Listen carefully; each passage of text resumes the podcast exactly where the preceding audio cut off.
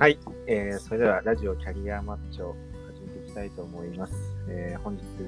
えー司会務めるケイと申します。よろしくお願いします。えー今日の参加者は、えー合計4名います。えー、渡さん。はい。えー、モグさん、はい。えーポッポさん。はい。はい。で今日はですね、まあポッポさんの愛を語るというテーマが前回だったんですけれども、まあ、今日はですね、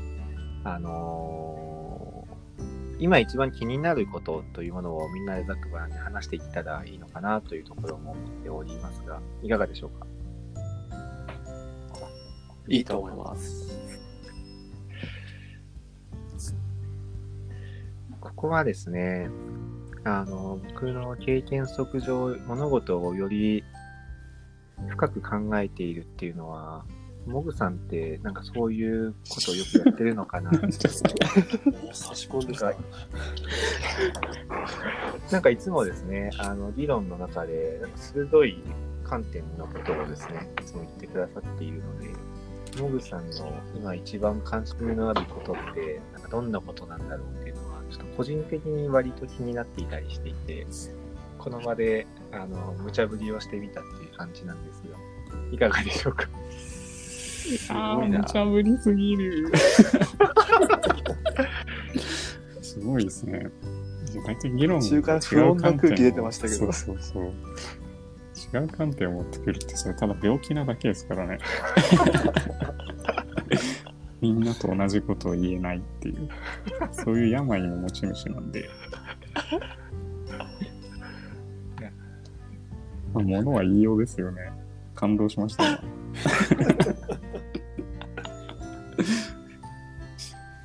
気になってること、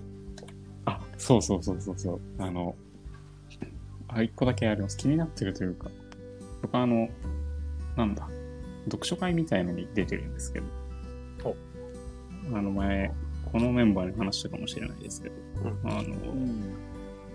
やや哲学チックなことを本を読む系の読書会うんうんうん。なんですけど、最近なんか知らないけど、アウシュビッツの本を読むことが多くてですね。えで、アウシュビッツの本だと、フランクルという人の夜ときりという本が非常に有名で、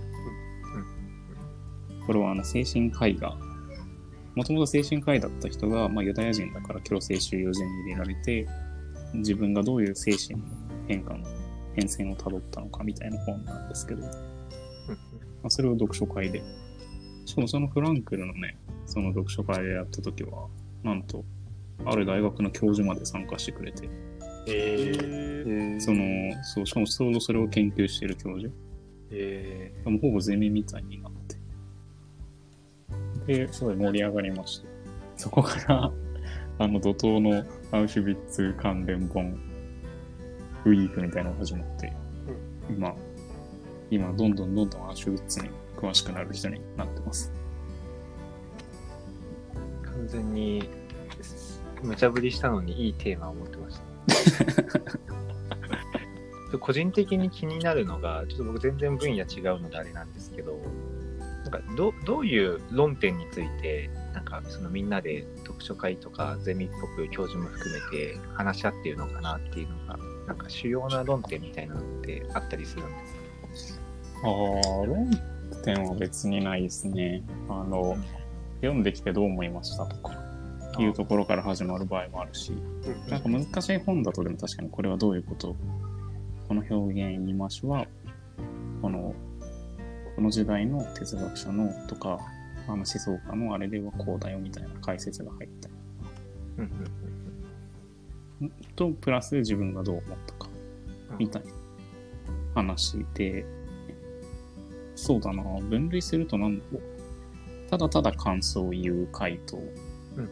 その解釈をどうやって解釈したらいいだろうみたいな。よりゼミに近くなるタイプの話し合い、話し合いというか、あれがありますね。うん回が。その解釈の議論をするときって、なんかどどんな感じ、なんか、や仮説にしかならないのか、なんか、あ、途中でみんなの共通見解みたいな、あ、確かにその解釈あるな、みたいな感じになるパターンもあるのか、どんな感じなんですかああ、両方ですよね。確かに。ああ、この人はこう考えるんだなっていうのと、共通見解みたいなのが生まれることもあるし。うんあとはまあ、そうだな。前回面白かったのは、その、そのフランクルの夜と霧っていうのを読んでるときに、その大学の教授、来ていた教授の人は歴史学者だったんですよね。うんうんで、それで強制収容所のことを勉強してる、勉強というか研究してる人で。で、僕らは別に歴史学者じゃないんで、普通の感想とか、うんフランクルという人はこういうことを考えていたんじゃないかとかを、まあ、あるある程度仮説というか妄想するわけですけど、ストーリーをつけて。うんでも歴史学者の立場としては、それはわかるんだけど、僕らはそこは研究できないって言ったりして。うんつまり歴史学者というのは事実、史実に基づいて何があったかをできるだけ事実として捉えなければいけないから物語は語れないんだよねっていう話をして。えああ、なるほどなというのはすごく、それすごい前回感動しとまでは言わないんですけど、ああ、なるほどと思ったなるほどお。話でしたね。モグさんがこの世界に足を踏み入れたのは、いつ頃でしたっけ？この世界というと、この世界というと、その、しんが分野としては何ていう分野と表したら、ただ適切なんですか？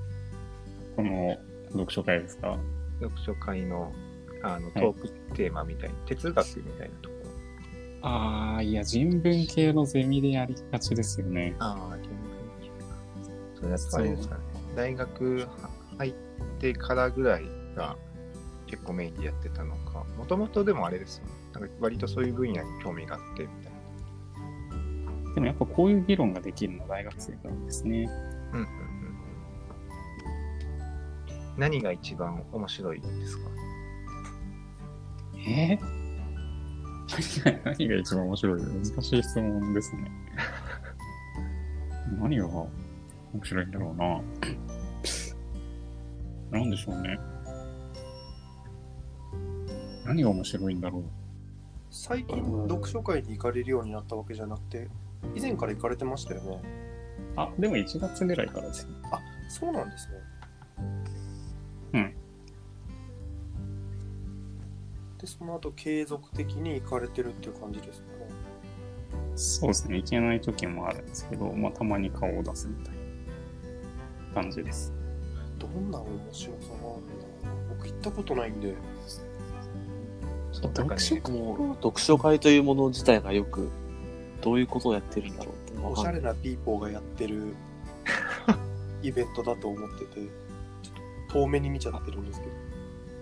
そういう感じじゃないですね。もっとこう、なんだろう、大学のゼミっていうのがあるじゃないですか。んあの中でも、あの、真面目に勉強したいやつってのは割と浮くじゃないですか、大学って。確かに。悲しいことに。ああ、ああっていう、そういう人なのね、みたいな。じゃあみんな飲みに行こうぜ、みたいな。で、飲みに行こうぜって言われても、なんかゼミ室の隅で黙々と本読んでるみたいな。で、だで、なんかそいつが輝くのは大学の教授とのゼミの時にすごい議論で輝いたりするみたいな。うん。そっち側の人がいる、非常に、あの、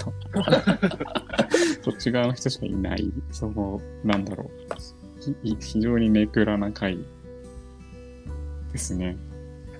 で、まあ、やっぱそういう人たちはちゃんと勉強してるんで、あの、議論してて面白いですからね。うんあそれはそう考えるんだとか。でちゃんとこう、思想書とかを読んでても、例えば1980年代の思想だったら、その時代の人たちはこうだからこういう風に書いてるんだと思うとか、うんそのちゃんとこう、そこに基づいた、ちゃんと知識に基づいた議論ができるんですよね。だから今捉えると全然その発言ってわけわかんないんだけど、その時代、1980年代だったら80年代、70年代だったら70年代の思想の潮流っていうのはこうで、この言い回しっていうのはこういうことを表してるんだよっていう話とかができるのがすごい面白いんですよね。ああ、なるほどね、みたい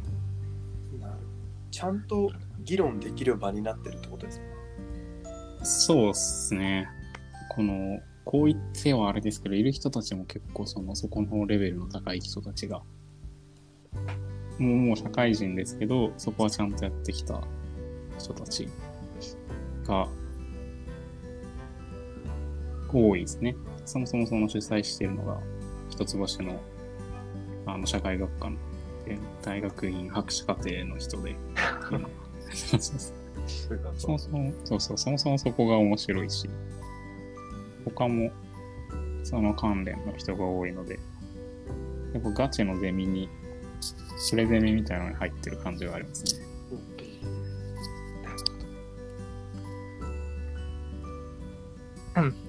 聞いてる感じすごい面白そうでした。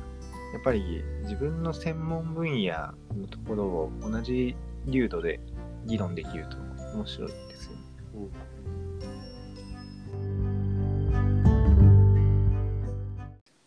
えーっと、あ、そう、K さんもあれですよね。だから、AI の話とかね、数学の話とかはそういう流度で喋れたら楽しくないですかっていう。いやー楽しいですね。やっぱりそこのマニアックなところまで知ってるのか知ってないのかっていうので、なんか出てくる、使っている語彙が違うんですかね。なんか文法とか語彙がなんか、やたらそっち寄りの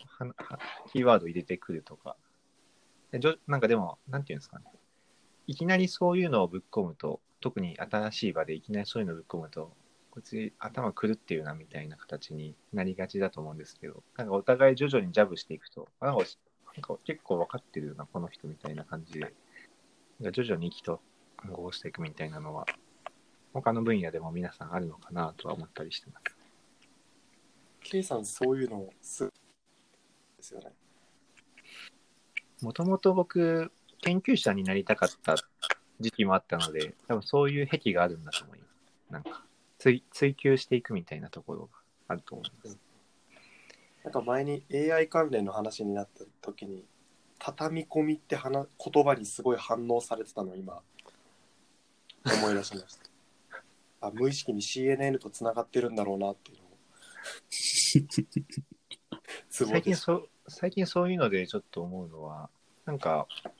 いろんな専門分野があるじゃないですか。うんで、そのビジネス的なものであったり、その、まあ、いわゆるテクニテクノロジーの話であったり、原文だったり。でもなんかそのコンセプトは、なんかいろんな領域に適用できたりするのかなっていうのも思ったりしていて、なんか、その、例えば AI のアルゴリズムのコンセプトが、なんか実はビジネスのフレームワークとか、マーケティングのフレームワークとかに、なんかうまく当てはまるようなシチュエーションもあったりするのかなとか思ったり、役もまたしかりみたいなので、なんか結構そういう分野横断的に物事を考えられるようになると、なんか視野が広がって視座が高まって面白そうだなっていうのを思いながら、なかなかそういう状態にはなれないなっていう感じですね。あでもそれはなんかすごいわかる気がしていて。なんかね、何かを突き詰めると結局根本は同じなんですよ。うんうんうんうん。すごいわかる。で、それは例えばだから昔は、昔は哲学者が医者だったっていううん話とか。うんうんあの、今はすごく細分化されてしまってますけど、やっぱりそこをすごく、なんだろう、昔のその、例えば昔の1300年代の大学の学科って、医学と哲学科しかないとか、そういうその、あれもありますしね、そのなんだろう、結局根本は同じことを言ってるから、そこはすごいつながると思うんですよね。うん。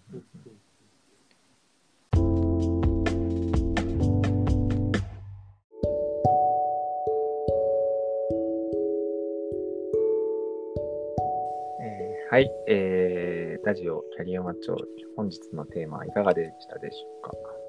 えー一番最近気になっていることという結構無茶ぶりな質問を投げかけてみたんですが、まあ、モグさんからね、あの原文の話であったりだとか、そのかなり濃いゼミのプレゼミみたいな状況の中で、あのどういう思想がとか、そういった話を伺えて、やっぱそういうところの分野っていうのは、まあ、専門性を突き詰めていったり、まあ、物事を深く深く考えていくと、なんか根底にある考え方は、まあ、他の分野でも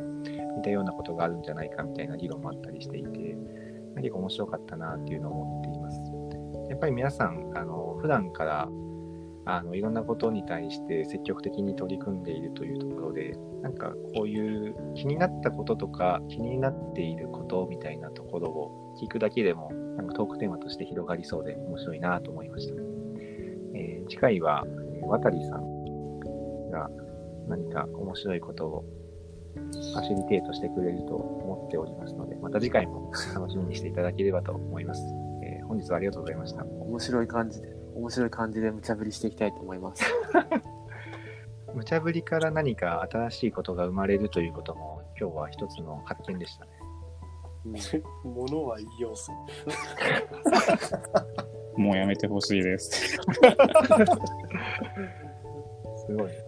無茶ぶりに対する反応速度がかなり速かったです。素晴らしい。